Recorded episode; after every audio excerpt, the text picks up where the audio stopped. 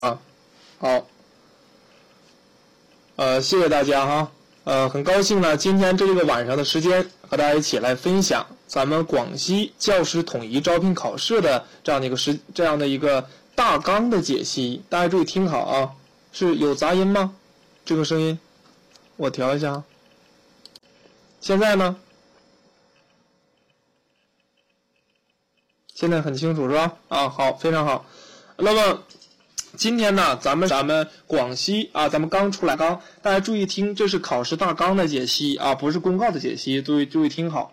那么这个大纲的解析啊，主要是针对咱们网上公布的这个考试的具体的内容，分为两个科目，对吧？分为两张试卷。那么我们针对性的给大家解析。今天呢，主要是给大家按照什么方式呢？一呢，根据咱们考纲的要求，具体的考哪些内容，我重点给大家说一下。但是呢，我会挑重点的告诉大家怎么去复习，如何去复习。啊，另外呢，啊，找一些练习的题啊，或者咱们网上已经公布的一些练习题，让大家去啊有一个初步的感知和印象啊。这是我们今天呢这样的讲解啊。另外呢，最后给大家总结一下，我们接下来的时间该如何进行复习啊？这是这样的一个安排。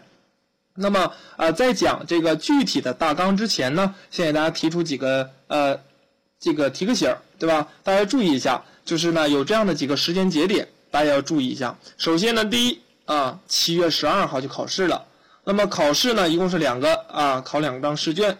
第一章呢是教育学和教育教学法的基础知识，第二章呢是教育心理学与德育工作的基础知识。这两个方面呢，大家注意一下。呃，实际上我我所强调的呢，就是说七月十二日就考试就考试了。实际上呢，留给我们大家准备的时间和复习的时间是比较仓促的，比较这个紧张一些的。所以说呢，大家咱们老师也给大家通知了，对吧？有这样的开课的时间。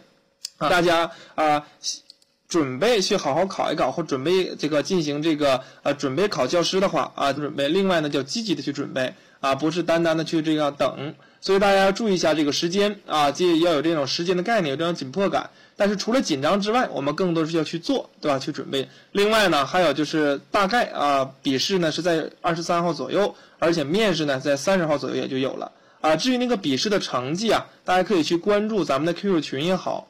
或者微信也好，或者咱们广西中公教育的网站也好，大家都可以去呃有这样的及时会第一时间给大家推送的，所以大家不用担心。那么上之后呢，面试的时候呢，大家就做好准早早的去做准备就行了。呃，好了，我直接呢给大家说一下，就是这样的一个时间的点，我们要注意安排。另外呢，这个时间节点，大家自己做好做好规划。在七月十二日之前啊，除了取准考证之外，我们其他的时间就是全部投入精力进行积极的。备战笔试，那么具体我们笔试该如何进行这样的讲解呢？啊，进行这样呃，笔试如何进行这样的复习啊？啊，这个其他同学呀，就是认真听就可以了啊。你这个先别着急，你的马甲或者你的什么皇马、巴萨之类的了，对吧？啊，你就注意听就可以了啊。之后呢，大家认真听一下，我们主要是讲哪些内容？首先呢，我们看一下笔试啊。啊，今天咱们广西的啊，其实只其实说实话，对于我们大家来说既是好事情啊，但是呢，呃，也是一个相对来说啊，这个相对来说可能大家要去准备就多一些。好事情在什么地方呢？好事情在于我们已经明确了，告诉你了，我们考试考什么，对吧？我们也明确告诉你了啊，具体这两个试卷具体都考哪些知识点，分值的分配以及题型全部都告诉大家了。啊，但是呢，还有一点是什么呢？就是我们大家在复习的时候，可能会更加的去要着重一些了，因为十一时间紧，第二个内容会多一些，庞杂一些。那么我们在复习的时候要有侧重，对吧？要有侧重。咱们中公教育老师给大家上课的时候也是一样的，对吧？告诉大家重点，根据以往的经验，对吧？虽然说咱们是统一第四考试，但是它有这样的参考的教材和这样的资料，对吧？老师给大家这样的准备的，所以大家要注意听好这个问题就行了。那么好。我先说一下这两张试卷啊，这两试卷别着急啊，一点点来，一点点来啊。提醒我一会儿我就告诉你了啊啊，你先认真听，按照我这个步骤走就可以了啊，不用着急。那么首先呢，我们来看一下啊，我们来看一下这个考试啊，它是根据什么给大家出的题，对吧？根据这个幼儿园的标准、教师的标准以及中小学教师的标准啊，以及咱们呃教育学、心理学、德育工作其他的知识给大家整理的。那么这个时候呢，大家注意一点。那注意一点，他没有说指定哪本教材，对吧，或者什么？但是我们呢，会根据他这个标准，根据他的大纲，我们单独为咱们学员编写了这样的讲义，是针对咱们广西教师统一招考的这样的一个讲义。啊，所以大家注意一下，在这种讲义咱不是不爱不爱受的啊，只是在咱们班次当中给大家进行这样的发放的啊，所以说大家会有针对性的去这样的复习啊，这样的复习。那么呢，我就直接啊，直接给大家进行这样的一个这样的讲解，就是具体我们该怎么去复习。那么这个题型啊，刚才有同学也说了啊，同学说这个题型怎么办呢？题型什么题型呢？题型啊，单选、多选、判断。啊，还有咱们这个材料分析啊，这个无论怎么说都是客观题的形式啊，都是客观题的形式，所以大家明确一个这个问题啊啊，这个呃讲义是咱大家注意，刚才咱们主持人老师还说了一下啊，其他的一个资料那个，到时候你上微信呢或者群里再继续问一下。我说这个讲义呢是根据根据咱们考试这个要求重新编写的啊，编写的这个啊，那个网的买那个课大家注意一下就行了。现在呢，我们接下来主要听一下啊，主要听一下。既然啊，既然咱们这个进行这样的复习，那么我们首先看一下在教育学部分啊，大家注意认真听啊。主要呢，现在听我说啊，这个没有没有手机看不到 PPT 的同学也不用担心啊，注意认认真听我说就行了。教育学这个部分当中，它考试考什么呢？我给大家总结出来了，主要是考这五个方面，这五个方面啊，这五个方面呢啊，主要呢是从这个基本的理论的角度给大家出的啊，考察的。啊，比如说这个学校教育，对吧？基本的原理啊，学生与教师，对吧？班级管理这五个方面。那么我就依次给大家说一下这五个方面具体我们复习的时候要重点考察哪些啊？但是由于时间的原因，我可不可能我不可能说所有都说那么具体啊？我主要是强强调重点的地方。另外呢，我给大家总结一下这个考试的分值比例啊，我以及我们接下来的复习的时候。那么首先呢，我们看一下教育学，关于学校教育这个部分。啊，学校教育这个部分当中啊，实际上呢，大家重点要掌握的两个方面啊，两个方面。第第一个就是关于它这种历史的发展。这个历史的发展呢，比如说学校，对吧？这里边给大家可以简单问一下大家一个问题，相信大家自己也也也复习了。学校在哪个社会产生的呢？学校在哪个社会出现的？这里边有没有同学清楚的，对吧？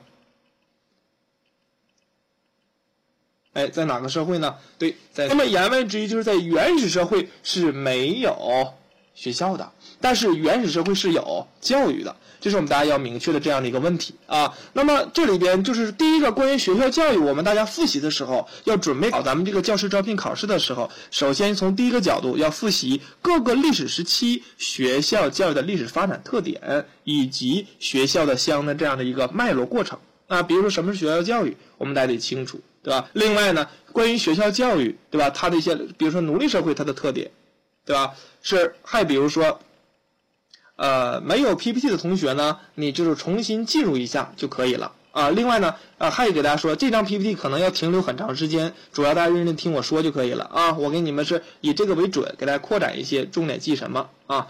这个期间呢，重心是听老师怎么讲，其他的呢，你加群呢、加微信呢，一聊就都 OK 了啊，别这个精力不要分散。好了，那我们看一下关于学校教育这个部分。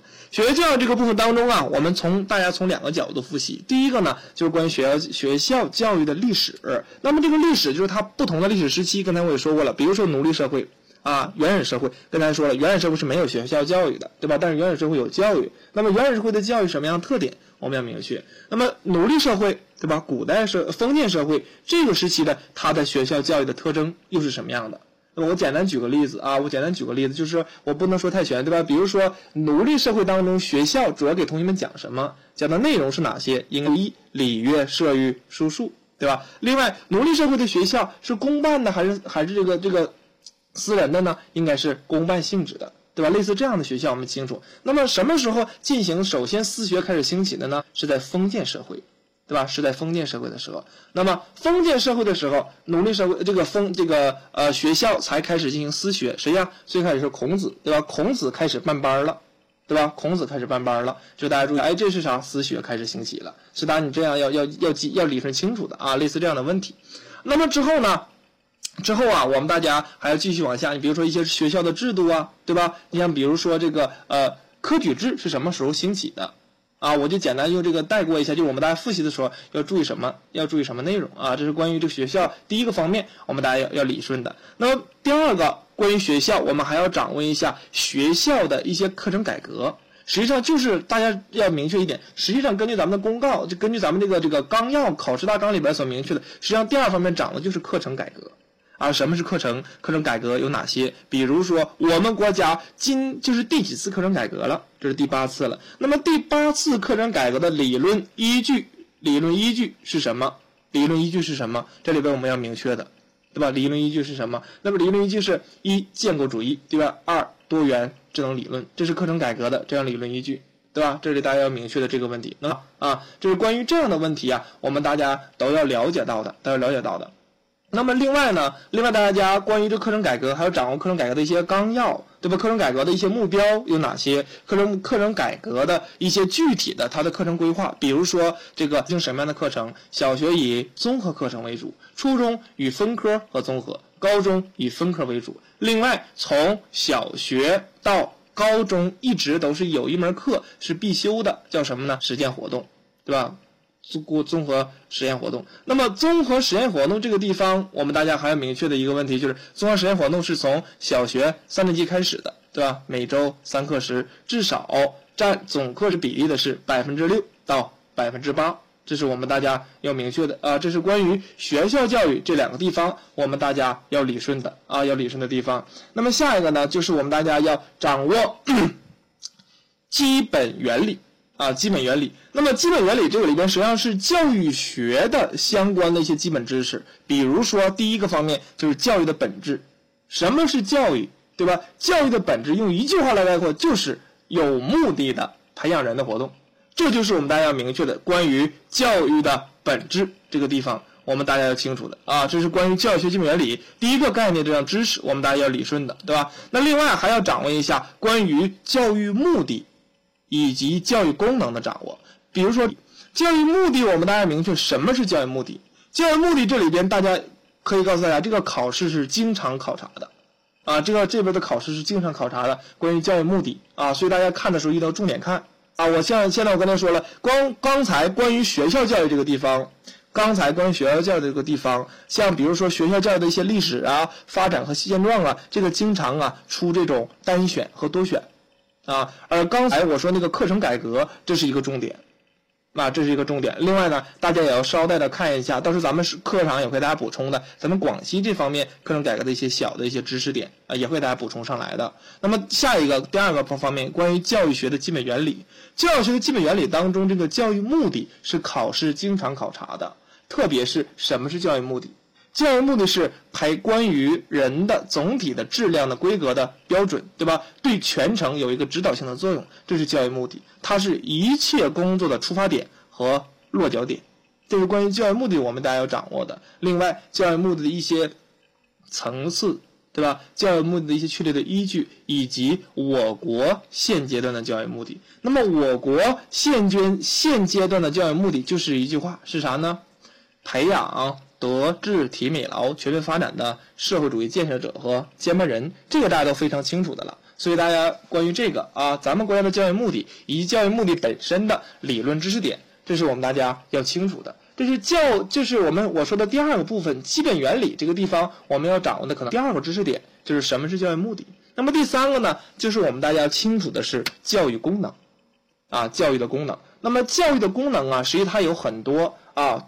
对于社会的、对于个人的这样的发展，那么这里边呢，特别是我们要明确的是个体的发展功能，就是教育对于一个个人它起的什么样的作用啊？所以我们这里边我们要理顺清楚，比如说个体它本身每个个体本身有怎么样的发展的规律，就是我们大家所熟知的个体身心发展的规律，包括顺序性、阶段性、不平衡性、个别差异性以及互补性，这是这个知识点。要清楚的，另外呢，还要了解到影响一个人身心发展的因素有哪些。其中这里边有一个因素，就是我们大家所熟知的学校教育，对吧？学校教育对于一个人的身心发展有着什么样的啊？有着什么样的这样的过程？所以大家我们关于这个情况要了解到的啊，这是大家要了解到的。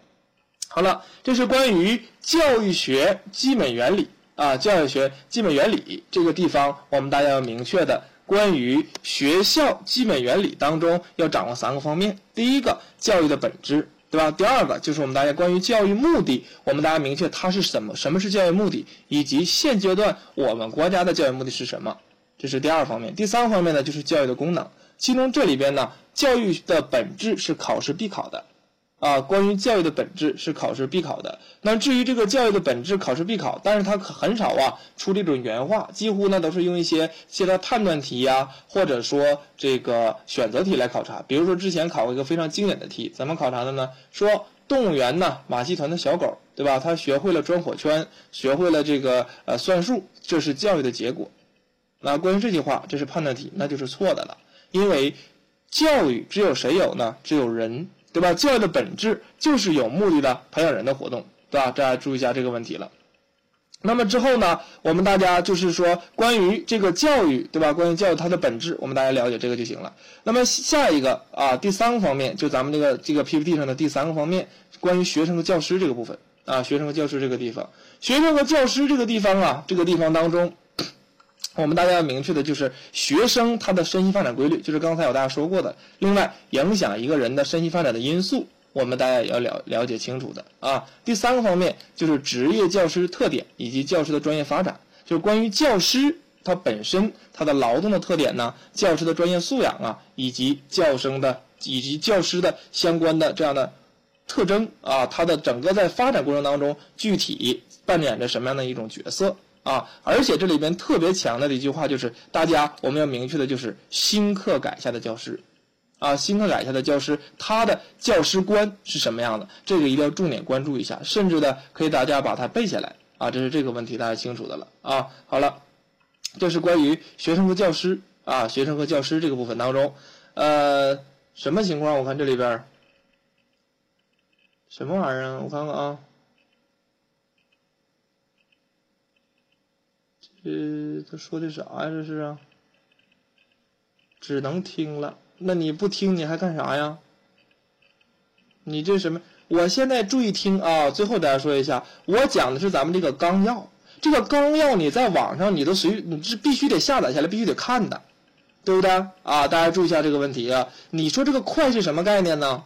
啊，是什么是什么概念呢？对不对？大家注意一下这个问题啊！我们要讲的内容很多，对吧？这是这里边大家注意一下，每一个呢，你一个纲要啊，本身你自己应该大家把它下载下来，对吧？你看一下，我呢是挑在这个纲要当中给大家选取一些重点的地方，我们大家要注意的，对吧？我们大家要注意的这个这个问题啊。好了，这是关于这个，呃，这是关于中小学教师这个部分当中，我们大家要掌握的啊。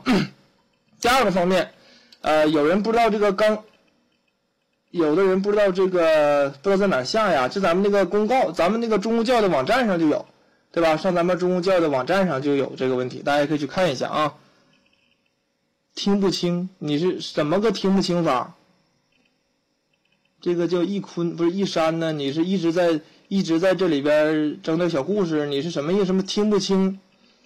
呃，还什么快什么意思啊？你说个具体一下，听不清是我这声音杂呀，还是怎么样啊？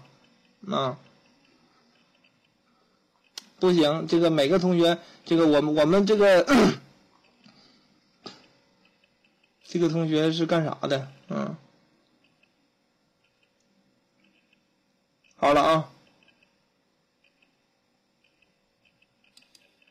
来看一下下一个问题啊，班级管理，班级管理，班级管理这个地方当中啊。啊，可能大家要掌握的细小的知识点会多。咱们纲要当中啊，给大家提出这个，呃，一共是呃五个，一共是六个部分啊，六个部分这个地方啊，班级管理，这个班级管理这个地方当中啊，这六个部分当中，我们大家要明确的啊，要明确的是，呃，可能知识点会多。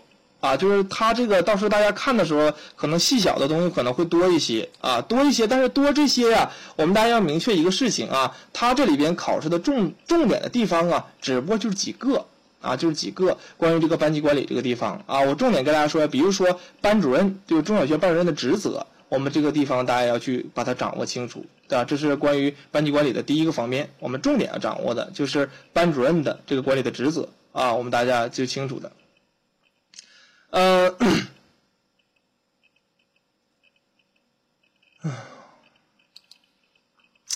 下一个啊，关于班级管理的这样的一个办法啊，班级管理的一个其中啊，班级管理我们还要掌握一个就是班级管理的基本办法啊，班级管理的基本办法，这个基本办法或者基本方法就是老师你如何去进行进行管理班级，对吧？如何对班级进行这样的有效的管理？这是我们大家要理顺清楚的啊！这个在我就是给大家点一下，就是我们看的时候重点看这个地方。另外呢，还有就是咱们这里边呢，呃，因为大家注意一点，我们这次考试啊，不是都是客观题嘛，对吧？选择呀、单选呐、啊、判断这个地方。那其中比如说咱们这个纲要当中所强调的，就是说中小学班团的共青团活动的类型，对吧？以及这个公益团活动的基本方法和途径，这是考试经常考察的多选题了。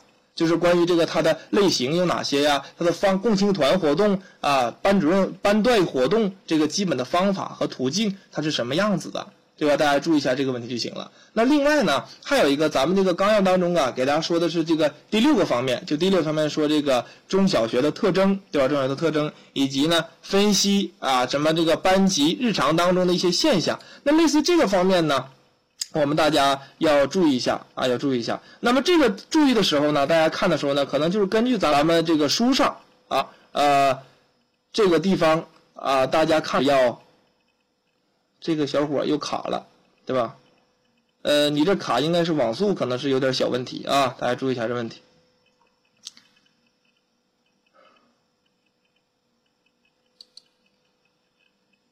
啊，好了，我们我们看，继续往下看啊。最后一个地方，关于教育学的最后一个地方是教育科学的基础知识，啊，教育学的教育科学的基础知识。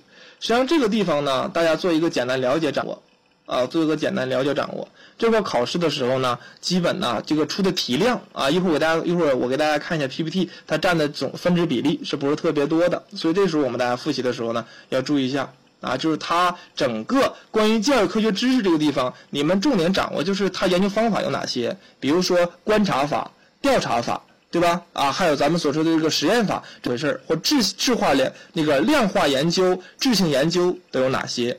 啊，都有哪些？这是大家记清楚的啊。呃，这个刚才这个有同学呀说这个我啊啊，咱这个里边没有简答的啊，都是客观题啊，都是客观题。有同学说这个快，我我现在我感觉是不是有些可能知识点你反应不过来呀？是不是接受呃接这个有点我刚说完这个知识点你还没反应过来，我说下一个知识点了，你感觉这这是快呀，对不对啊？那就是证明啥呢？你的知识点呢还得需要掌握了，你还得来跟咱们系统的老师给你，你得来咱们班四老师系统给你讲一下，你得学一下，对吧？那有同学听得懂，对吧？因为啥？因为他自己之前复习了，对吧？可能自己看了一下材料分析也是。客观题明白吧？一会儿给你找，所以大家注意一下这个情这个情况啊。这个不行，不看书的，你想考也得考啊，对吧？所以注意。好了，呃，最之后呢，给大家看一下这个教育学啊，教育学就这些部分部分知识啊。我最后说了，最后呢，关于教育学，咱们教育学这一块儿，大家看一下占的分值比例。啊，大家要明确，关于教育学以及的基础知识，这是完整的一张试卷。这一张试卷呢，一共是一百分，其中啊，教育学就是我刚才讲过的什么学校历史的发展呐，教学基本原理呀，中小学知识这些方面，大家合计占的一个分值在五十五分左右。啊，就这一张试卷。那么其中大家也明确了，你看一下，其中教育学的基本原理以及中小学。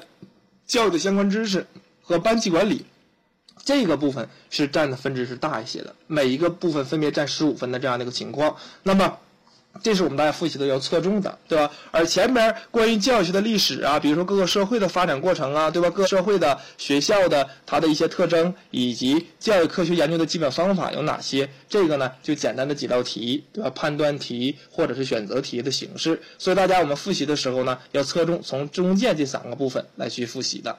啊，这是给大家说一下，这是关于教育学这个部分当中，我们大家要明确复习的啊。好了，这是关于这个呃教育学这这五个方面，以及它相应的每一个学科占的分值比例是什么样的啊。那下一个呢，就是我们大家清楚的教学法啊，教学法。那么教学法和教育学，它们两者放在一起是一张试卷的。那么教学法当中，我们要怎么去复习呢？大家看一下，主要呢是从这七个方面进行复习的。那么关于教学法，实际上言外之意都考两个字，考的是什么呢？教学。啊，教学法这一章这一个部分呢，整体来说考察的都是与教学相关的知识，或者说就是我们大家可能以前你复习的时候看咱们中公教的那个，对吧？那个蓝色皮儿的或者那红色皮儿的那个书，对吧？那当中呢，可能关于教学的地方呢，没有完全的细分下来，或者我们细分的时候没有咱们这次咱们这个。广西这次咱们说的关于教学所有的关于教学目标、过程、内容、它的行为、组织形式以及媒体和评价这七个方面更加具体化的、更加细化的来考察了大家对于这个方面的理解性啊。所以说呢，对于教学法这部分的知识，我们大家在复习的时候要侧重一个，侧重一个啥呢？就是我们家要细化的，啊，要细化的这个内容。所以大家我们复习的时候要明确。啊，要明确这个问题啊！大家，我们大家注意听好，我说的是啥？咱们大纲明确吧？啊，这个情况。那么关于这个。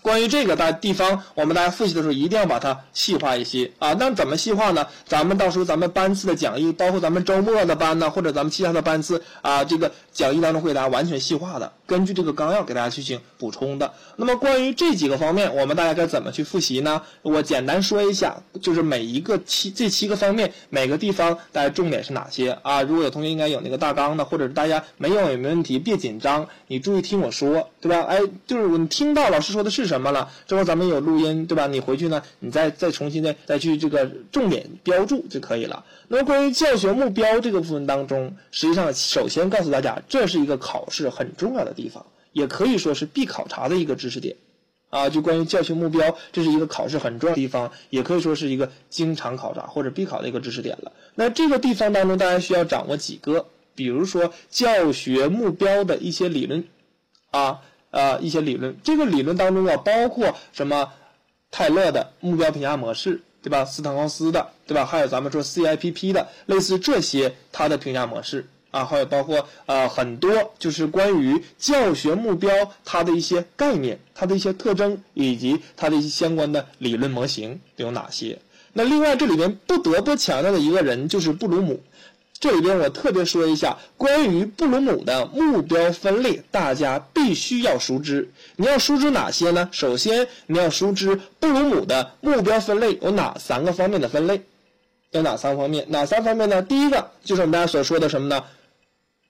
认知。第二个是情感。第三个是动作技能。对吧？这是布鲁姆的三个目标分类，但是大家掌握到这三个方面还不行啊，还还是不可以的，还要具体说一下认知包括哪六个方面，情感包括哪哪是五个成分，对吧？技能又包括哪六个成分？所以大家要注意一下，也要明确看一下具体关于这个布鲁姆的目标分类，这是我特别说一下啊。另外呢，关于教学目标不能绕开的一个就是三维目标。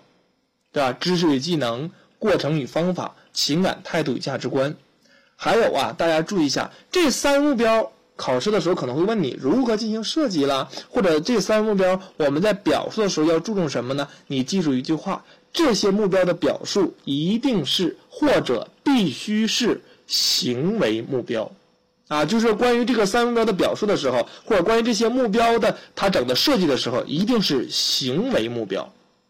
这是一句话，这句话是考试经常考察的，它是单选或者判断的形式。那么，另外什么是行为目标呢？我们大家明确，行为目标实际上这里边指的就是可观察的、可测量的目标。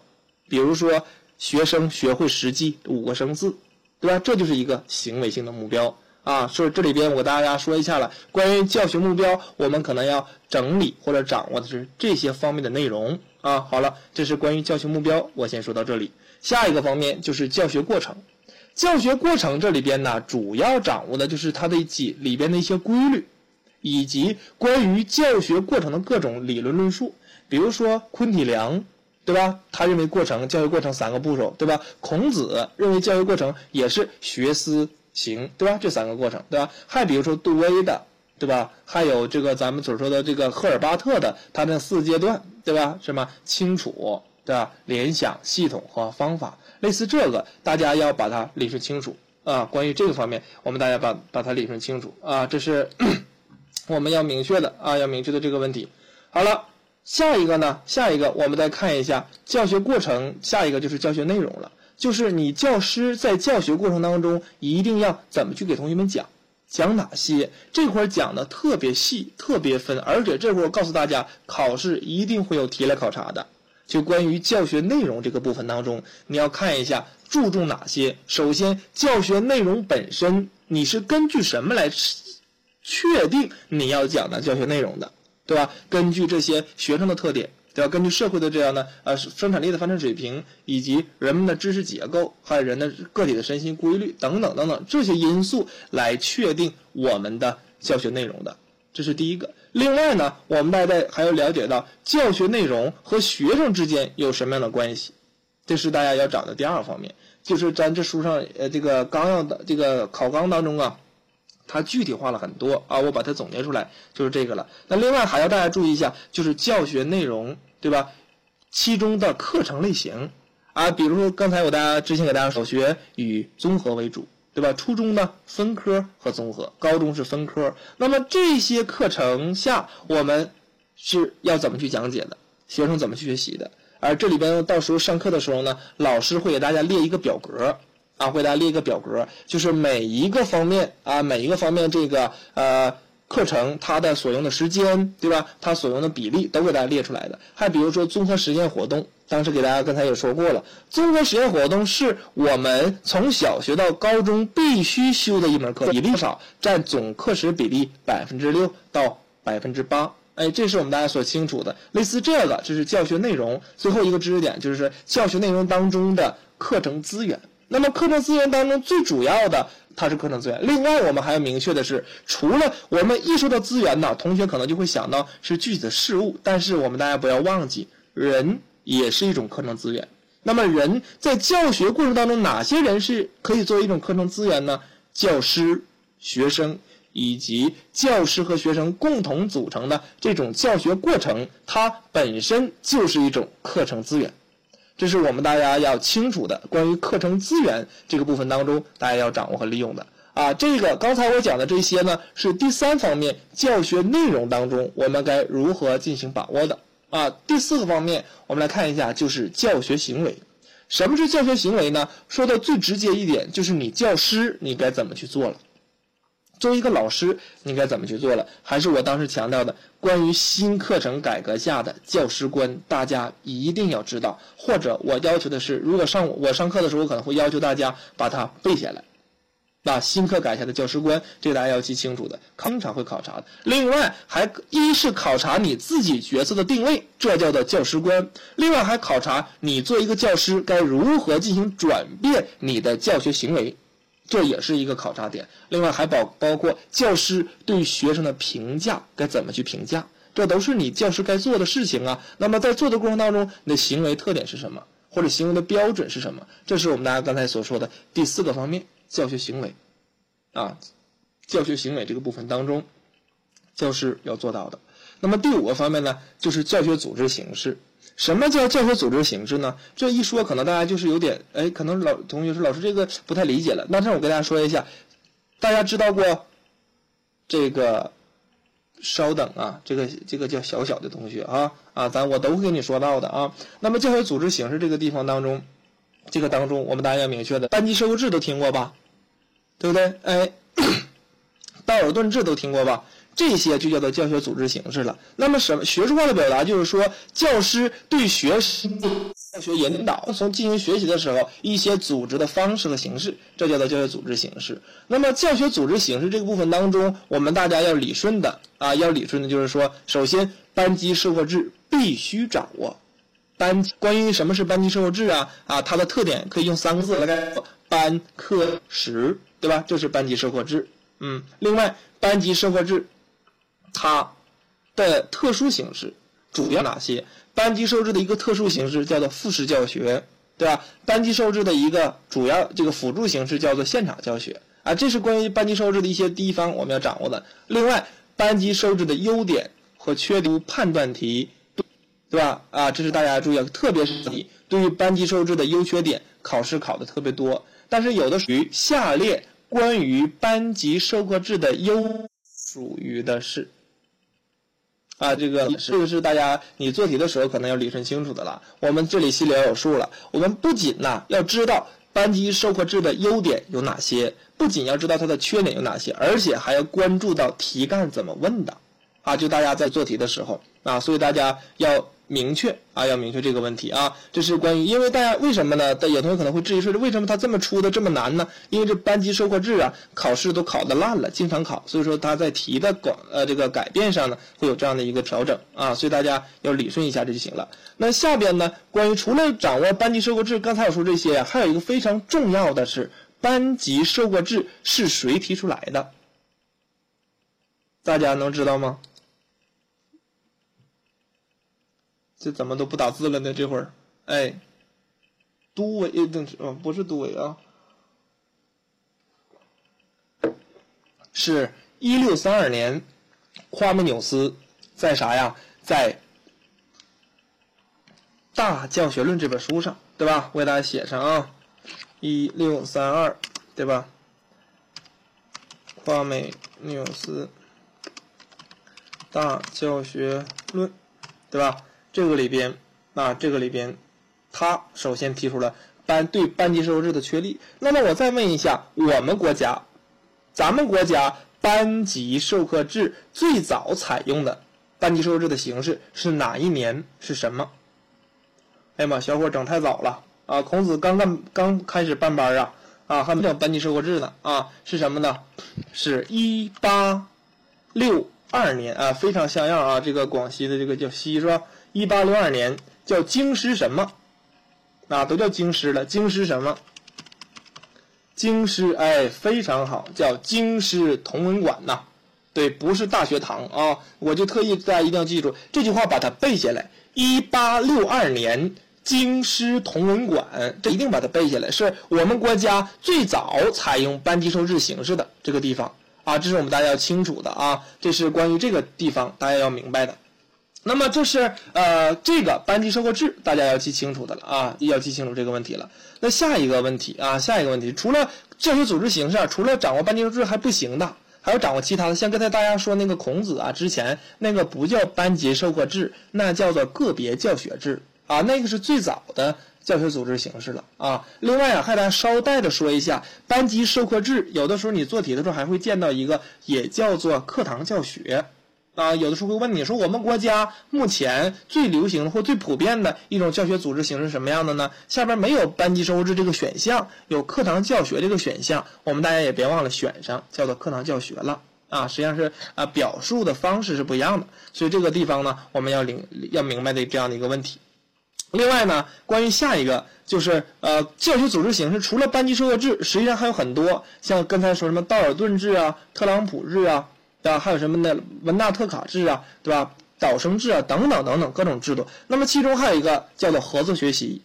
关于合作学习的内容、形式和具体要求，我可以告诉大家，考试一定会有题的。关于合作学习这个地方啊，关于合作学习这个地方，大家一定要重点看一下，一定要重点看一下。那么下面，当代教学组织形式，当代教学组织形式的发展趋势啊。最多也就一道题、两道题啊，或者是判断，或者是这个多选了。这会儿呢，就是简单了解了啊。这是关于教学组织形式。那么还有一个，刚才同学也问了，说那教学评价呢，对吧？教学评价呢？那教学评价，这个教学评价这个地方当中，这是是什么情况啊？怎么还讲课呢？这同学 讲考纲不不是？我不得给你进行，大家要要。要重点复习的地方嘛，对吧？我就特意给大家适当的扩展了一下。我要我要照着这个考纲给你读一遍，就不就读完就完事儿了嘛，对吧？教学评价这个地方当中，学评价非常重要。关于教学评价的类型，啊，大家考试是一定会有的啊。咱们之前做题也会见到什么诊断性评价、形成性评价、总结性评价这个地方当中啊，这是教学评价我们要掌握的。另外最后一个就是教学媒体了。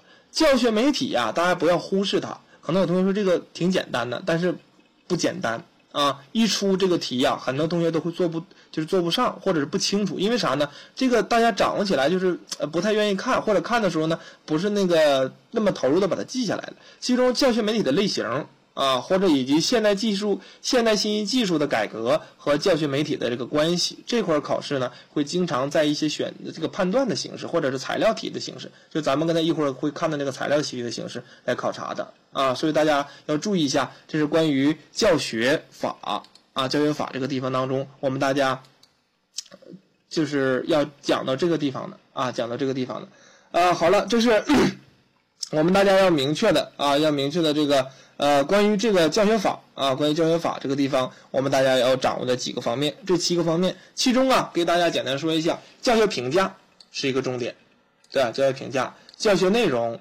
是一个重点，对吧？以及教学目标，这个是非常重要的啊，非常重要的这个地方啊。另外呢，关于这个媒体啊，行为啊，形式。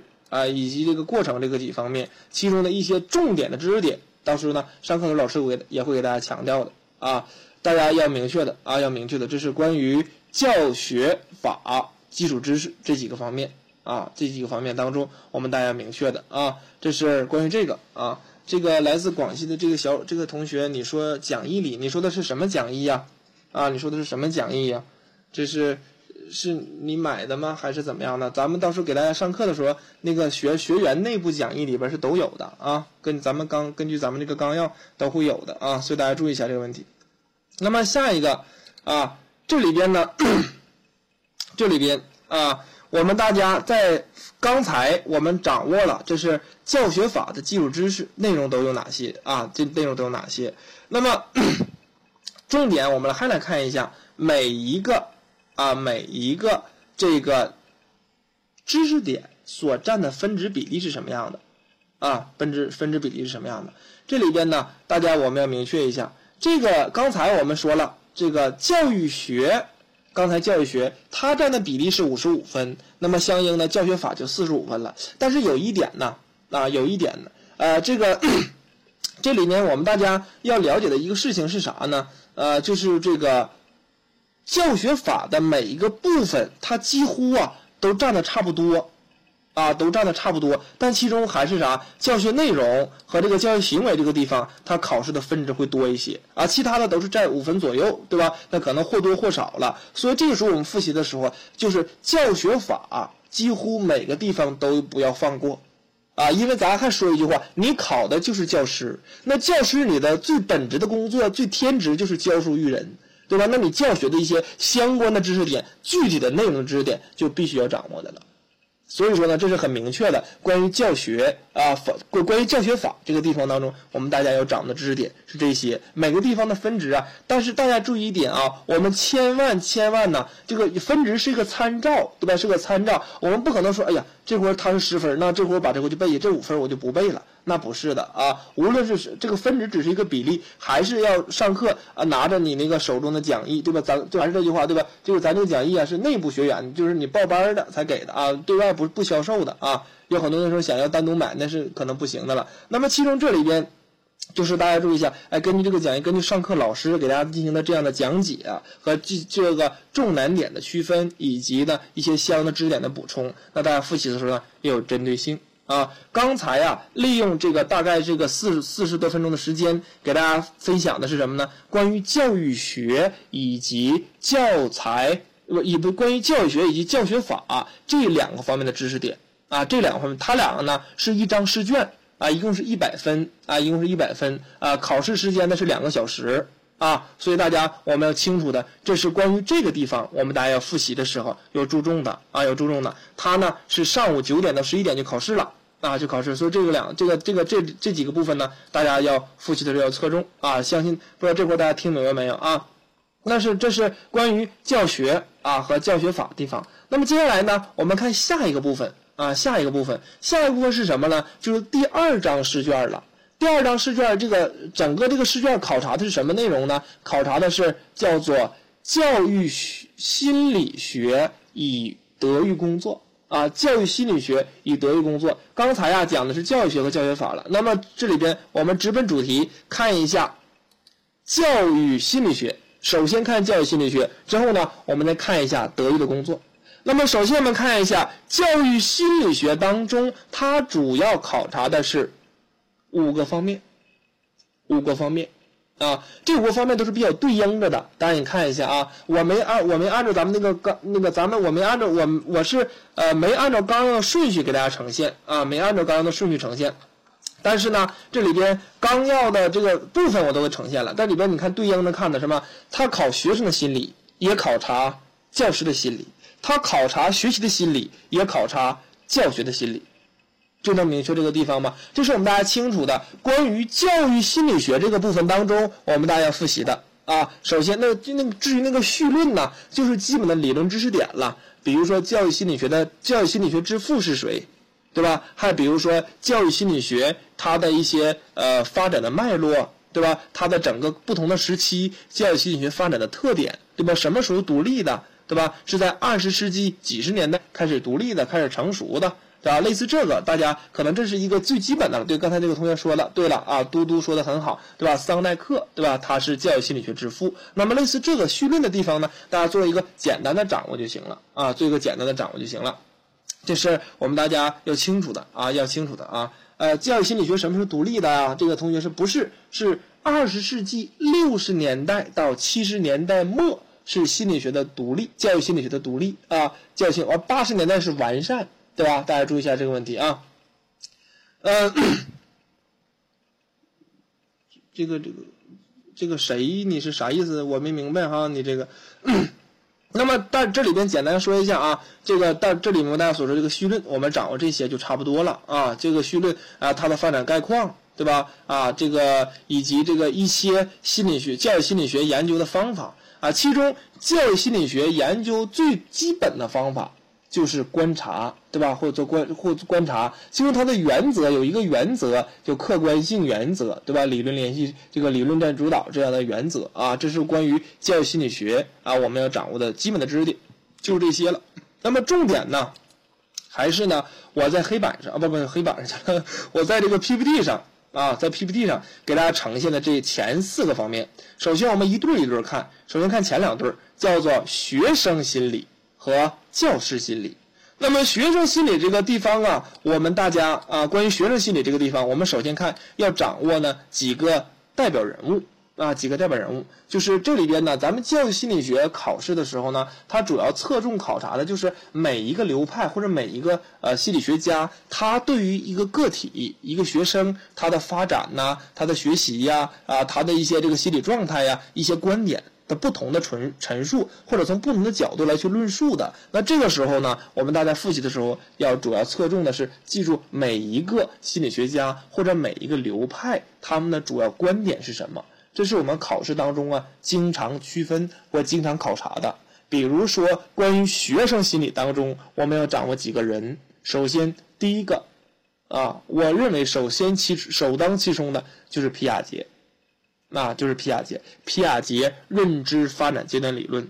这个皮亚杰认知发展阶段理论当中啊，它有几个几个阶段，对吧？感知运动阶段、前运算、具体运算和形式运算这四个运算阶段，我们大家看的时候，首先作为你，你要掌握的是四个阶段的名字以及四个阶段的是年龄的划分要掌握，对吧？之后。你要上课听老师给你讲每个阶段它的特征有哪些，之后呢你好去记它。而考试的点呢，就是在这个特征上来考察的。那么还比如说，除了皮亚杰，下一个就是我们大家知道知道的维果斯基、埃里克森、卡特尔、加德纳他们相应的理论。维果斯基必须要知道的一个事情叫做最近发展区。对吧？关于维果斯基的，另外呢，维果斯基还提出了一个教学方式，叫做支架式教学。啊，我这里边还多说一下，这个维果斯基和皮亚杰两者呀，都是建构主义这个学习理论代表啊，这代表一个这个问题啊。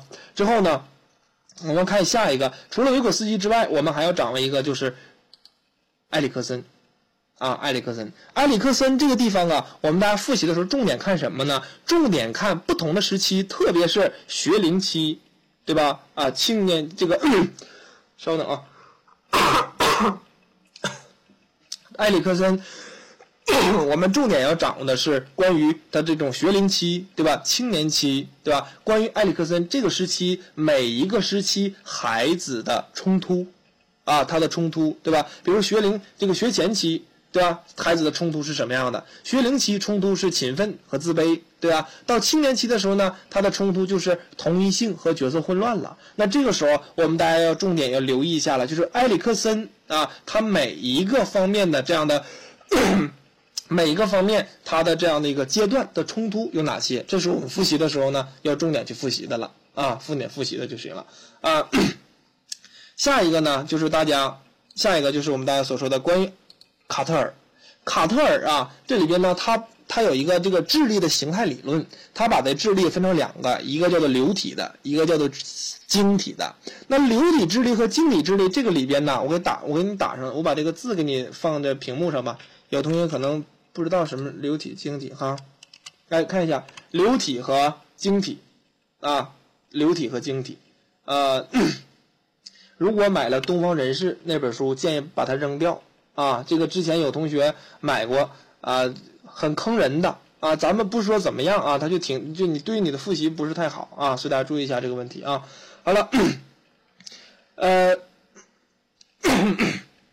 这里边呢，流体和晶体，我简单说一下啊，简单说一下这个流体和晶体啊，流体，稍等啊，和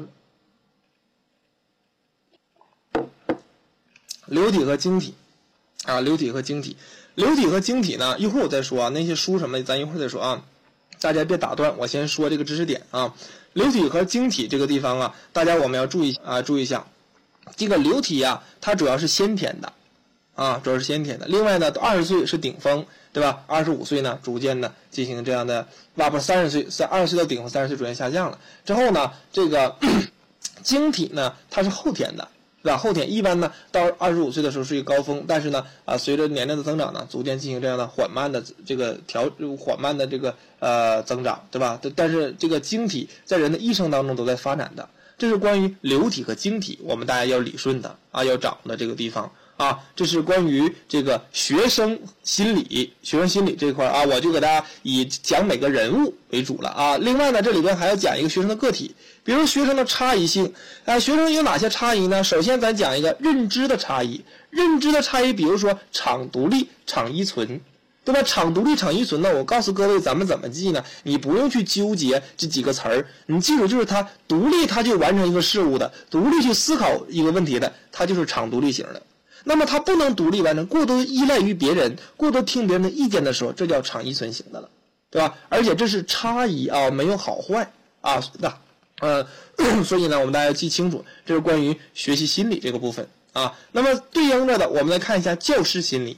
关于教师心理，我们又反复强调的就是新课改下的教师观啊，这可能我都说到第三遍了，对吧？另外，关于这个教师的一些自身的。啊，自身这里边教师心理呀，主要强的是教师自身，比如说教师的反思，对吧？教师的反思，还有教师的压力，教师的职业倦怠，啊，还有一个就是教师发展的阶段，比如说教师发展的三个阶段叫什么生，叫什么关注三个关注阶段，第一个叫关注生存，第二个叫关注情境，第三个叫做关注学生，这是关于教师发展的这三个阶段。另外呢。教师的一些呃这个原理有一个这个罗森塔尔效应，对吧？这个可能也叫做期望效应，也叫做皮格马利翁效应啊，类似这个大家可能要捎带的，因为这里边咱们这个大纲上啊就明确提出来的了，那毫无疑问我们就得看了啊。还有他的教那个教学的效能，有同学说老师什么叫做教学效能感呢？如果教学效能感没听过，自我效能感听过吧？对班杜拉的自我效能感听过，那这里边实际上说的是一个意思，对吧？实际上说的是一个意思啊，所以说呢，大家我要明确这个问题就行了。那么接下来呢，接下来我们再看一下，再对比着看两个心理，叫什么心理呢？学习和教学啊。刚才呀，我们说的是具体的人，对吧？学生的心理和教师的心理，他们俩都是怎么回事儿？我们大家要重点掌握的。那接下来我们看一下，学生在学习过程当中，老师在教学过程当中。又有着什么样的心理的原则和规律呢？或者心理的一些特征呢？那这里面关于学习，我们大家毫无疑问的要掌握关于学习心理的一些理论了，主要是行为主义的，对吧？行为主义的里边，像桑代克呀，对吧？啊，像这个巴甫洛夫，像斯金纳，像班杜拉，对吧？还有刚才我说的建构主义的。以及人本主义的罗杰斯，其中这里边明确提出来了，要掌握一下桑代克的和班杜拉的，还有建构主义和罗杰斯的啊。这个里边呢，我就明确告诉大家，这会儿我们要重点看的了啊。另外呢，还要掌握这个马斯洛的需要层次理论，以及韦纳的归因理论啊，韦纳的归因理论，还有关于学习动机。啊，关于这个学习动机的一些相关的类型，以及学习动机什么是内部的、外部的、直接的、间接的啊，这是大家在复习这个地方呢，可能这块儿啊，就关于学习心理这块儿，大家自己复习的时候一定要有点耐心。我有什么耐心呢？因为关于学习心理这块儿复习的时候呢，理论性特别强啊，就学习心理这个部分，它的理论性是比较强的啊，所以说大家。我们学习的时候呢，要认真听，听好老师给你讲解啊。这会儿呢，一定要好好听啊。这会儿考试题呢会有啊，所以说大家我们明确一下啊。这些人呢，哪些人呢？咱们这个都有，对吧？都都有哪些人？我再跟你说一下：桑代克、班杜拉，对吧？建构主义啊，还有这个罗杰斯、马斯洛啊、韦纳啊等等等等啊。就是关于这些人，这些人为啥我没有呢？我不不不不，有同学说那个他不说了吗？你把那个纲要下载下来，上面都有，对吧？我没有复制粘贴，我就给大家整理出来的啊，所以大家 你看这个纲要就都清楚了。另外呢，教学心理当中啊，就是关于学习心理啊，实际上还有其他的，比如说一些知识、技能啊、问题的解决以及创造性的培养，这些方面都是我们大家要复习要掌握的了啊。这块我就。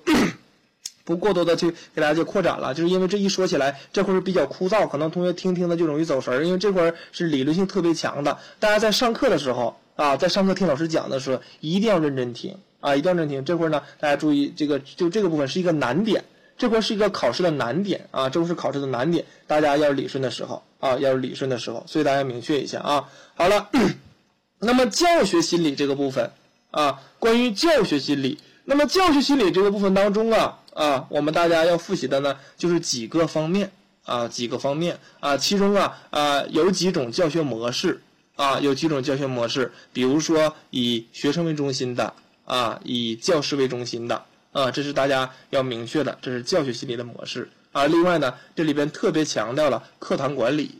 啊，课堂管理以及你在教学过程当中，对于不同学生的行为以以及对于他们的矫正有哪些的原则和方式方法，这块呢考试的时候呢很明确啊。教学心理这块复习的时候呢很明确啊，就是从几个方面啊，从几个方面这个大家来复习的时候啊就行了啊。呃，这是关于这个地方我们大家明确的。好了，这是关于这个教育心理学。啊，关于教育心理学这几个地方啊，这个地方我们大家要了解到的啊，要了解到的，这是呃这几个方面。那么我们呢，接下来看一下这五个方面所占的分值都是什么样的呢？啊，所占的分值都是什么样的呢？我们来看一下，我们来看一下关于学生心理、教师心理啊。你像刚才我说过了，这个学习心理，大家听的时候一定要认真听啊，一定要认真听，因为这块啊，一是难点，另外呢占的分值也大。啊，这个难点和重点有的时候是在一起的，对吧？另外这里边难，我主要强调是因为大家理解起来可能呢会多一些啊，因为这个这块不是单纯的我背我记就能行的啊，不像说咱们之前刚才讲过那个教育学呀，有些方面你去背啊去记就行。那么学生这这关于这个心理学这块呢，你不能光你不仅仅是背背是需要的，对吧？但是更主要是你得明白它是怎么回事儿，这样的时候呢，你做题的时候呢才能明才能就是。才能清楚啊，才能清楚。这是关于这个分值，而且我们也看到了，咱们这张第二张试卷当中的第一个部分占的分值在六十分，在六十分，所以这块是一个非常重要的地方。而且大家复习的时候，我可以跟大家说，在这块学好了是拉分很多，是是是很提分的，对吧？很提很提分的一个这个部分啊。所以这块大家复习的时候好好复习啊。那么下一个部分就是德育工作了。啊，这是最后一个考试的内容部分啊，就咱们第二张试卷，第一第二张试卷考察教育心理学和咱们这个德育工作。那么这两个部分当中啊，其中德育工作啊，其中德育工作这个地方呢，一共是四个方面。这四个方面呢，我给大家简单梳理一下，大家认真听啊。首先呢，我们看第一个方面，就是它的内涵、目标和内容。那么这是是德育的内涵、德育的目标和德育的内容。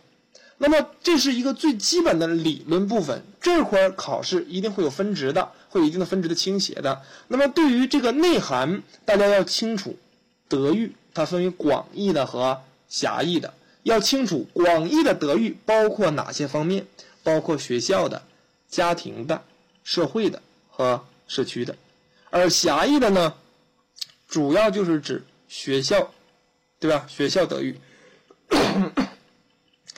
呃，之后还要知道道德和品德啊，我这里边顺便说一下啊，可能有同学这个你理解起来，你就这么理解，道德呀是整个社会群体当中的一个规则约束，而品德呢是每个个体个人的行为方式，对吧？而且这个品德呀是社会道德作用于个人每个人身上的，对吧？体现出来的一些行为方式，这叫做啥？品德。啊，所以大家关于这些的理顺的概念，你们要记清楚，这会经常出选择题和判断题，特别是区分它们的不同的时候，经常出判断题的。啊，好了，这是关于它的内涵。那么它的目标，就是我们要清楚，我们中小学德育的目标有哪些，这是固定下来的了。对，这是固定下来的了，就是一个选择题而已了。就是教中小学教学的目标有哪些，我们清楚就行了。那下面最主要的是德育的内容。啊，就德育都干点什么？给同学们都讲什么？啊，这是关于这个最基本的啊。德育的主要是这个什么？这法治教育、民主法治教育啊，这思想教育啊，政治教、道德教育啊，这类似这些方面，这是关于它的内容啊。这个大家理顺就行了。那么第二个方面是这个关于德育的考试的一个知识点。这个知识点呢，它相对来说，我们大家在复习的时候可能要侧重一下了啊。侧重什么呢？就这里边规律。啊，德育过程的规律。德育过程，首先知道什么是德育过程啊？就是学生对老师进行思想品德教育的这样的过程呗，对吧？它的基本要素，这个过程的要素包括四个方面，就是教育者、受教育者、教学内容和教学方法，对吧？啊，这德育内容和德育方法，这是大家清楚就行了。那么德育的规律啊，德育过德德育过程的规律，德育过程的规律这个部分当中，我们大家在复习的时候要清楚这个规律究竟有哪些。啊，特别是啊，其中这里边咱们讲义当中会给大家讲的第一个规律啊，这个规律当中啊，知德育是促进一个人知情意行形成的这样的一个过程，这就是一个其中的一个规律了，这就是关于其中德育过程的一个规律啊，这是我们大家要明确的啊，要明确的。那么下一个呢，就是德育的原则、方法和途径。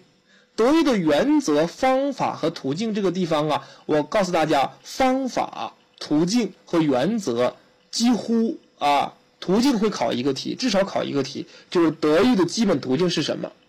啊，德育最基本的途径是什么？那方法当中呢，会考察其中的几个方法，比如说什么是说服教育法，什么是奖惩法，对吧？类似这样德育的方法，我们大家这里面有几个可能要重点看一下了。还有德育的原则，大家德育的原则，原则里面很多啊，原则里边很多，就是大家呃。我们看的时候也要侧重，对吧？比如说这个马卡连科提出过什么样的原则啊？提出过什么德育原则？叫什么尊严格要尊重学生与严格要求相结合的原则？还有什么平行教育原则？啊，这都是大家要注意的时候。另外呢，每一个原则呀，你看的时候，大家复习的时候，每一个原则下面都有一下，就是关于这个原则我们该怎么去做，或者在。运用这个原则的时候要注意哪些方面？这都是呢，我们看的时候要侧重一下，要留心一下啊，要留心一下。这是关于这个部分啊，关于这个部分啊。最后一个部分呢，就是一些常识性的东西了。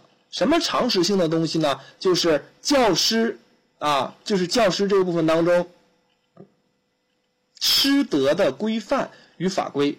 啊，师德的规范与法规，师德的规范与法规这个地方就是一种常识性的了。那常识性的东西啊，大家我们记的时候，我们看的时候要挑重点，啊，挑主要的，或者说上课老师给大家讲一些这些常考的，啊，或者这是咱们上课的时候就常考的啊。这个确实内容很多啊，确实内容很多，但是大家呢，我们复习的时候要侧重啊，有针对性。那么这个时候呢，大家就认真地要听好老师怎么说了。另外在课上也要认真听，拿到手中那个讲义，根据老师的讲解，对吧？重点复习什么？重点怎么复习，对吧？哪些方面是常考的，或者这个方面经常考察什么样的形式？这都是咱们课上老师会给大家说的啊。所以大家就是呃抓紧，对吧？如果想学习的话，做赶紧，对吧？联系这个咱们这个管理员，跟他说一下你的情况。那么下一个呢？我们说最后一个方面就是德师德的规范与法规教育。那么师德的规范和法规教育这里边，我要求大家必须背下来的，就是二零零八年中小学教师职业道德规范当中的内容。啊，咱们上以前以前我在 YY 上或者以前咱们上课的同学也都听过，叫啥“三爱两人一终身”，对吧？啊，爱国守法，爱岗敬业，热爱学生，为人师表。教书育人，还有什么？还有咱们所说的叫做终身学习啊，这是我们所说的这几个地方。哎，这是大家要要明白的，对吧？三爱两人一终身，对吧？啊，贵港，贵港，你看看离哪个近吧，或者是那个开班的啊，你可以问一下啊。具体这个呃，问一下咱们管理员老师，或者咱们这个有那个网站的链接，大家都可以看一下那个班次的情况啊。那么这是关于这个师德规范，我们大家一定要掌握的。另外呀，还有一个什么呢？刚才大家还记不记得了？我在最开始的时候给大家说过这样的一个事情。大家看这个 PPT 上面，对吧？看 PPT 下面，这上面有一个啥？就是这个本次考试就根据幼儿园教师标准。中学教小学教师标准，中学教师标准，哎，用这个形式给大家人家编的题，或者是出的这样的一个纲要。那么毫无疑问，这些标准方面的内容，我们考试是一定会有考察的啊，考试是一定会有考察的啊。那么我们的这是刚才我说，我就我就说到这个地方，大家不要忘记。那么其中具体来说，这一个标准我就不说了哈啊，特别标准里边其中强，但是这几个标准大家不用担心啊，大家不用担心，不用担心什么呢？你上课的时候啊，你一看那个讲义，咱们讲义这呃在编排的时候特别好，就是咱们班上就是咱们这个啊辅导班这个讲义当中啊，经常呢就是重点都给你加粗了，都加下划线了，对吧？你看的时候就很清晰了。那这里边呢，大家不用担心，可能就是内容这个这个文件会多一些，但是每个文件掌握的点不是特别多啊。那其中还有一个大家必须要掌握的就是规划纲要，那全名叫做国家中长期。教育改革和发展规划纲要，二零一零到二零二零年，对吧？这是全称。其中这里边关于对教师的要求，我们大家要重点看一下啊。教师怎么考核？啊，教师怎么聘任？怎么评价教师？教师的一些待遇和一些政策都是什么样的？这都是要重点看一下的。另外，咱们刚才说过了，除了我刚才说的师德规范，还包括法规教育。那么法规教育当中，这里边毫无疑问的，首先最先首当其冲的就是三部法律：教育法、义务教育法和教师法。啊，这三部法律是首当其冲的。其他法、其他法律，什么教师资格证条例呀，或者其他的法律也会有，也会给大家补充的。但是最主要的是这三部法律。这三部法律当中，我们重点看的是里边关于生、关于教师、关于教育教学。里边的一些内容的规定和要求啊，这是关于法律法规这个地方当中，我们大家要明确的啊，要明确的，所以大家要理解的啊。但是刚才那个大美问了，对吧？如果你要报咱们这个班次的话，那要报班你就不需要再单独买教材了，看咱们班次就可以了啊。啊，报班的话用咱这个班的讲义就行啊，这就可以了。这是关于啊教育法、义务教育法和教师法。啊，教育法、义务教育法和教师法这三个方面。那好了，这是关于呢我们大家要清楚的这几个方面。那么看一下每一个方面，那它的分值都是很平均的啊，都是很平均的。就是德育这个地方啊，德育这个地方啊，这个地方呢，就是给大家整理了一下，我们在复习的时候呢，要从这几个方面进行这样的复习啊，进行这样的复习。那么其中啊。其中这里边呢，可能有同学刚才我看大家也说了啊，这咋这么多呀？对我以为呃很容易的呢。这里边我就跟他说，我刚才最开始跟大家就说过了，这对我们来说是好事，对我们来说呢也是一个挺麻烦的事儿。好事是什么呢？就是我们大家知道了，我要考广西的教师，我知道复习什么了，对吧？这是个好事，都告诉你了吗？告诉你这个具体，像别的地方考试，他都不告诉你考什么，对吧？就你自己在那儿复习了，对吧？那么。还有一点说比较相对来说麻烦是麻烦在哪儿呢？就是我们大家复习的东西会多，但是这里边不要你们一定要一定要要摆正一个这样的观点啊，或者不要有一不要有一种错误的认识，不是所有的东西都要投入同样的精力去复习的，那样的时间是来不及的了，啊，这里边呢我们是两张试卷。对吧？两张试卷，每一张试卷呢都考察两个大的部分的知识点。那么每每一个具体部分的知识点当中，我们重点看什么，或重点怎么看？哪些是需要背的？哪些需要理解的？哪些需要翻看书的？甚至哪些是不需要看的？对不对？这个时候呢，我们大家在复习的时候要能跟住老师。对吧？根据咱们课上的这个老师给大家去讲解的啊，拿好手中的讲义，跟好老师，对吧？在咱们这个课程当中会帮助大家进行上复习的。那么这是我们刚才呀，我利用这个时间是什么呢？说的是我们这些复习的内容，或者哪些地方呢侧重复习哪些？但是呢，由于时间时间原因，不可能说什么面面俱到的，对吧？难免是挂一挂一漏万的，然后也难调，对吧？那么接下来的时间呢，我们大家注意一点啊，我除了。给大家说完这些知识点的内容了，那最终我们还落实到什么呢？落实到题上，啊，落实到题上啊。那么题上就是说，具体题是什么样的题型，对吧？具体考试什么样的题型？接下来的时间呢，就是我给大家看一下哪些题型。另外呢，找了一些咱们这个就公古大纲当中一些示例的题，让大家练练手，你们看一下你的水平是什么样的程度啊？能明确这个问题啊？啊，那个。中小学、幼儿都是一样的啊，都是一样的啊，都是考试都是这个都是一样的试卷，考试都是一样的啊。那么接下来呢，大家看一下题型，同学都会担心，对吧？老师这什么题型啊？啊，全部都是客观题啊，全都问题。只不过具体来说，客观题具体是单选、判断和材料分析。材料分析是什么样子的呢？材料分析啊，就是给一段材料描述一下这个状况。比如说举个例子。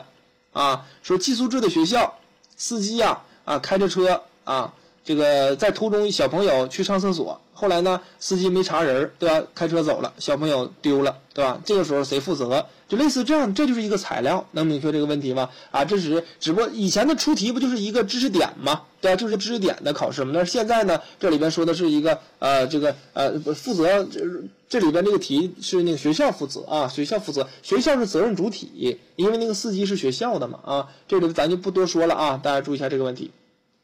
那么这是关于这个题型，我们大家明确了每个题型啊占的分值相对是什么样的啊？那么接下来呢，我们直接看一些真正的题，对吧？真正是什么样的？我找了几个示例啊，每一个部分呢都找了几个题，但是不可能所有题咱们都说，我们大家简单看一下就行啊啊，简单看一下就行啊。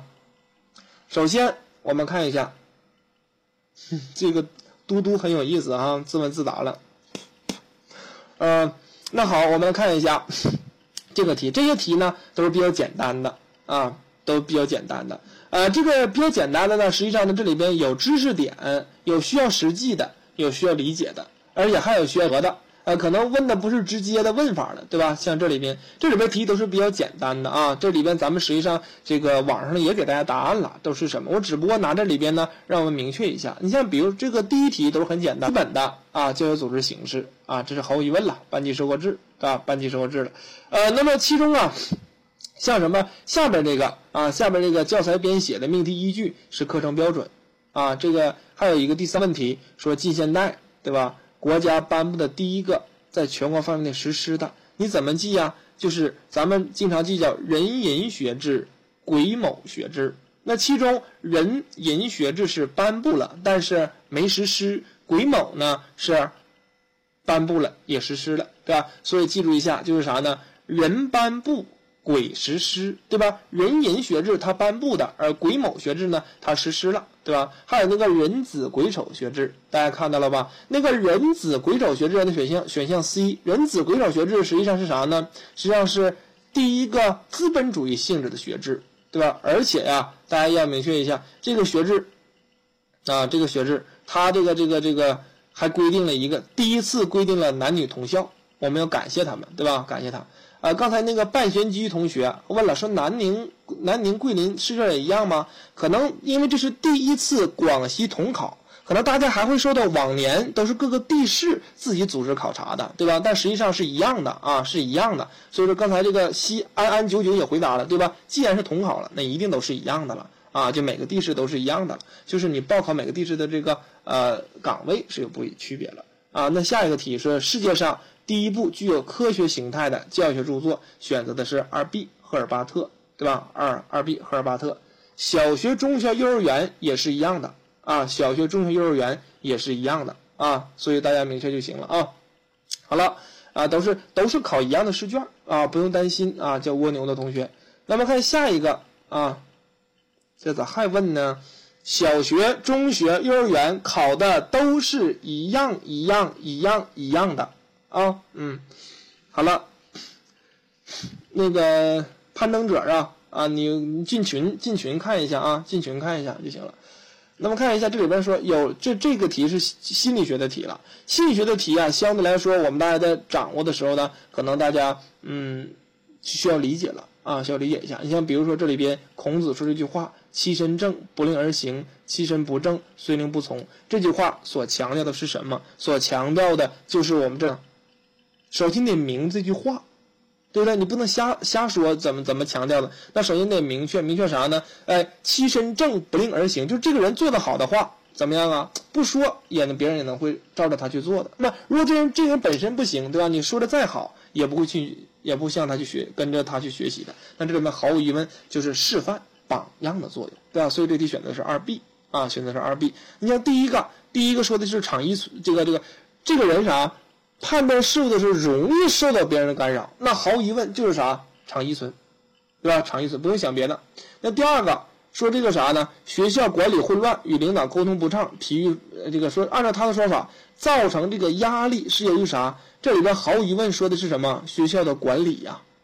学校的管理呀，所以说说的是啥？学校管理体制啊，这样的问题啊，我是拿这些小题儿来练练手啊，大家来明确有个初步的感知。这个单选什么样，对吧？特别有同学特别想要见什么材料分析什么呀，一会儿咱们看一下。那我们再看一下多选，多选题呀，注意一点，做这种短多选题，第一是不是 A？对，是 A。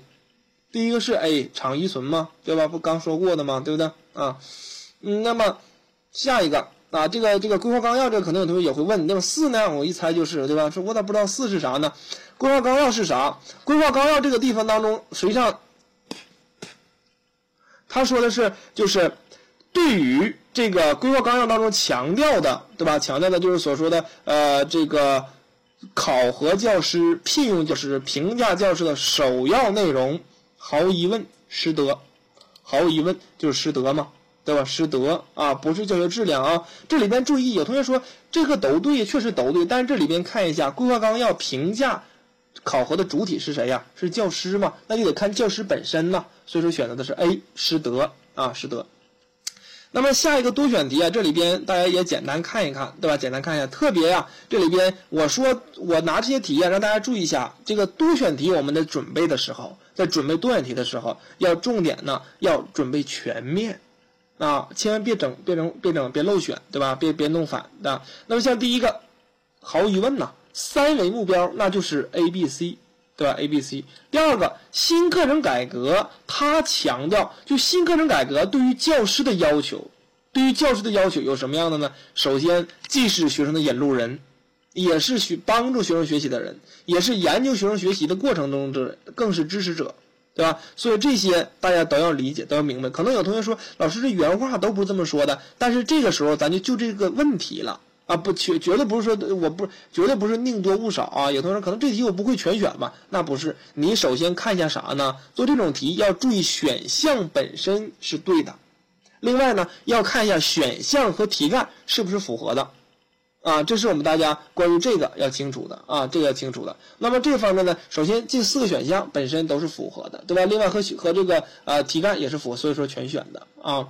那看下一个题，下一题说我国呀课程改革方面的措施有哪些？这个方面的措施啊，主要是刚才像我给大家说过的，小学以综合为主，初中呢分科和综合。高中呢是分科，另外呀，咱们义务教育阶段叫什么名字了？叫九年一贯制了，不叫做啥了？不叫做什么初中和高中了，对吧？什么一二年级一直到八年到九年级，对吧？所以说这个题选择的是 A、二 B 和四 D。这个 C 呀错了，C 错在哪儿了？C 错的是啥？初中是以分科和综合，对，哎，非常好啊，所以大家明确了。那下一个题说这个小学班队活动的基本类型，小学班队活动基本类型都包括哪些？都包括哪些？这个实际上就咱们上课老师给大家解释的，或者是给大家列举的了，包括前三个：第一个主题教育，第二个例会。对吧？第三个文艺活动，就是说说的最直白一点，就是你在进行一个班级活动的过程当中，都从哪些方面进行准备啊？这是关于这个知这个题啊，选择是前三个啊，都要选择的。那看一下心理学，那心理学的多选题都有哪些？心理学这个多选呢啊，包括加德纳的多元智能，加德纳的多元智能经常是多选或者是单选。啊，就是多选，可能多选这个加德纳的多元智能啊，呃，之前可能同学复习过，应该知道有八个啊，或者有的版本呢说是七个，你别管八个是七个，内容都是一样的，只不过是有其中把两个是放在一起来说了。但无论无论怎么样，我们大家都知道什么语言的啦，对吧？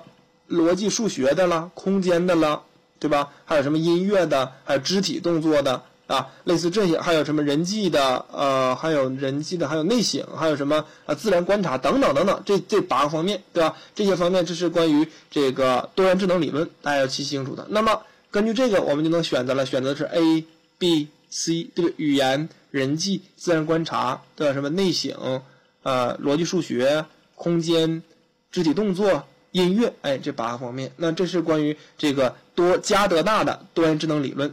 对吧？加德纳的多元智能理论，这个呃，这个书上没，这个咱这这上没有，对吧？这不有啊？就选的是 A、B、C，对吧？选择这个。那么下一个啊，下一个创建构主义，建构主义三个特征，这三个特征是啥呢？就已经固定下来的了，你就记住就行，这是个知识点了，就记住啥？选择 A、B、D，主动建构性，社会。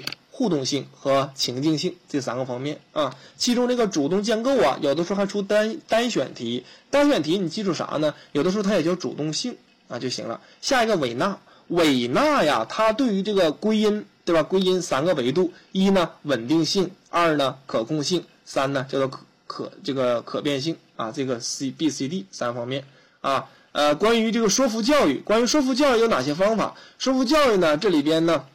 你就选择是 A、B、C，对吧？讲解、谈话、讨论都属于说服教育就行了啊。这是给大家这个简单那个呃列举一下啊，列举一下这个问题。那么接下来我们看一下材料啊，就材料分析这个判断呢，我就不过多说了，就是判断就是判断题了。呃，这个说一下材料题啊，材料题可能有同学就说一说一听到材料，可能就本能性的以为是不是主观性的题呀？各位一大整段材料之后我分析材料啊，不是。啊，不是这样的，是什么呢？是这个材料本身给你提出一个这个介绍一个背景啊，介绍一个背景之后呢，我们再去进行根据这个材料再找出相应的相应的选项。这个时候，我告诉大家一个方法：你在做这种材料题的时候，首先要找到材料的核心说的是什么问题，另外还要记住一下，材料说说的再多，也要记住材料最后一句话他问的是什么啊，就再多也要记住材料。这整个材料最后一句话说的是什么，对吧？说的是什么？所以大家注注意一下这个问题啊。刚才我说的判断题我就先不说了啊。判断题就是啊，我这个判断题大家都弄清楚了，对吧？单选、多选、判断。我这里边呢，由于这个时间的原因啊，由于时间的原因，呃呃，同学怎么伟？纳的怎么了？伟纳的不是啥呢？可变吗？稳定和可控吗？怎么的了？伟纳的归因理论呢？韦纳的归因理论，这个有同学有有质疑吗？韦纳的归因理论啊，可控可控性吗？对吧？稳定性和这个可控性、稳定性和可变性吗？对吧？啊，不控不不说错了，控制点啊，控制点不不是可不是这个可变性，对，是是这个我控制点、稳定性、可可变性，对吧？他把这几个方面变成这四个方面啊，这个是控制、稳定和可变啊。我画的是这个这三个了，对吧？那看一下这个材料，这个也是一样，我给大家说一下啊，给大家说一下这个问题了。呃，这个题大家看一下，说最近一项调查显显示，百分之九十八点六的学生见到老师能主动的问好或打招呼，而只有不到百分之九的学生主动跟这个老师主动跟学生，啊，那这个时候就大家看一下，主要强调的是啥？强调的是这个师生关系，对吧？师生关系。那么这个师生关系当中，我们大家看一下，师生关系主要他说的就是对于老师。老师对于学生该怎么样？学生对于老师该如何进行怎么样？那其中啊，这里边大家注意一下，师生关系一定是一种平等的，对吧？融洽、相互交流的这样的过程。而且咱们呃，到时候会给大家讲，让大家记住那个关于师生关系的具体内容，对吧？民主平等啊，心理相融啊，对吧？相互尊重，类似这些方面的知识点。那么其中根据这个。这个时候你就看这个选项就行啊。做材料题呀，最好呢是结合选项、结合材料、结合这一个材料题最后一问来去做啊。其中这里边像第一个说教师在职业道德方面有缺陷，这是有的，对吧？因为这个很少有老师主动跟学生说话的。第二个说师道尊严，老师不。不主动打招呼是严格要求的表现，这个就明显就是有点牵强了解释的，所以说本身这个 B 就不就错了，对？就不对，对吧？那么 C 师生之间应该是平等的，老师不打不打招呼是不对的，啊，这是对，对吧？这个选项本身论述是对的。另外第四个说老师应该爱学生，公平对待学生，而教师呢，这是基本的道德素养，这也是对的啊。所以这个题选择的是 A、C、D 啊，这题选的是 A、C、D 啊。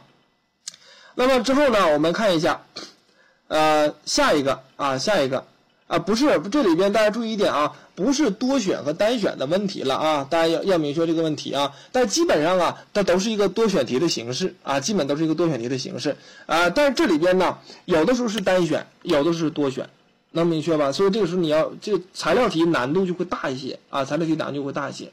那看下一个题啊，这个呃，尤古罗伯呃，这个尤古罗格。呃，和这个华尔伯格他们呢，啊，关于这个动机和成就的关系，到时候给大家画一幅图呢，你们就能看到了啊。这个两者的关系呢，他强调什么意思呢？就是其中啊，他做了一些分析，分析当中发现呢，百分之九十八是正相关的，啊，正相关就是什么呢？就是我学习是以什么，一定要有这个，我为什么学习，一定有什么东西促使着你，而且这种东西一定是一种好的方面，对吧？啊，正相关的。那其中啊，这里边。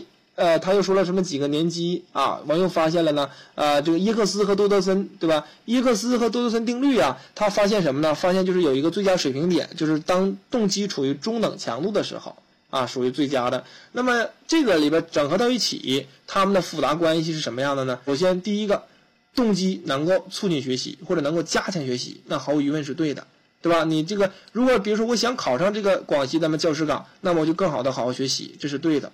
啊，这是对的。那么之后呢？呃，下一个，下一个 B 指定错了啊，B 指定是错的了，对吧？那 C 啊，动机与学习效果成正比啊，这个是不是的？这是错的。呃，这个不完全正比。为什么这这个题的答案是 A 和 C、D 啊？因为这个耶克斯和多德森呢，他最终发现了啊，这个人呢，动机水平过强，如果压力过大啊，学习效果也不好啊。所以这个咱们简单的说一下啊，简单说一下。所以这个题选择的是 A。和四 D 啊，选择 A 和四 A 和四 D 啊，呃，这个是简单的给大家说一下，就这些题啊，呃，实际上单选、多选和判断啊，主注重考察的是知识点的把握和理解，而这个材料题呢，会难度会大一些啊，材料题难度会大一些啊，是的啊，这个叫小小的同学啊，小小的同学啊，所以大家注意一下这个问题啊，所以要注意一下这个问题，就是说。啊，材料分析是适宜选择题的啊，所以大家我们明确这个啊，这是关于这个知识点。这是什么？这是谁呀？这是？为啥 A 是对的？你说哪个？动机能够促进学习呀？动机能够促进学习呀？它能够加强你的学习。就我想做这个事情，不是一种推动的力量吗？对吧？这不很很疑问不很很明显的这样的一个问题吗？对吧？这个微笑没有简答啊啊！大家注意一下，就这几个题型啊，这四个方面的题型，这是刚才给大家说过了，这四个方面的题，这个这这四个方面的题型，对吧？单选、多选和判断，对吧？好了，那么接下来呢，最后的时间啊，给大家说一下我们怎么去复习了，对吧？首先大家注意要选好你的教材，对吧？选好这样的教材啊。有同学可能会说其他的机构或什么样的这个教材了，我建议呢，如果你报咱们班，你就直接用咱们内部的讲义就行了，其他都不用用了。啊，其他都不用看了，对吧？啊，之后呢，呃，这个这些这些这些资料啊，我就不说了，对吧？就不说了啊。呃，买了就不看了呗，就完了呗，能怎么地吧，对不对啊？就用咱这个教材就 OK 了吧，对吧？用咱这个啊，这个这个山乡它是面向全国的，对吧？就面向全国的，明白这意思吧？它没有针对性啊，咱们这个是针对咱们广西的，对吧？针对咱们广西教师单独编的内部的讲义，就广西考啥咱编啥，对吧？广西这个重点考试咱们就给你编什么就完就完事儿了，对吧？所以大家看的时候啊，就免得呢就是这个这个呃走弯路。对吧？那这里边这个由于时间的原因，我最终呢给大家说一下时间怎么安排啊？时间怎么安排？如果大家想要进行这个班次的学习呢，咱们老师一会儿给发一下那个课程链接，对吧？课程链接大家可以看一下啊。这个是我最后说一下，你们不用去。哎呀妈，这个叫玲子的同学还有点质疑呢。现在咱们的教材正在编，根据这个大纲给编写。你们上课了报班了，给你发的是完全符合大纲的教材。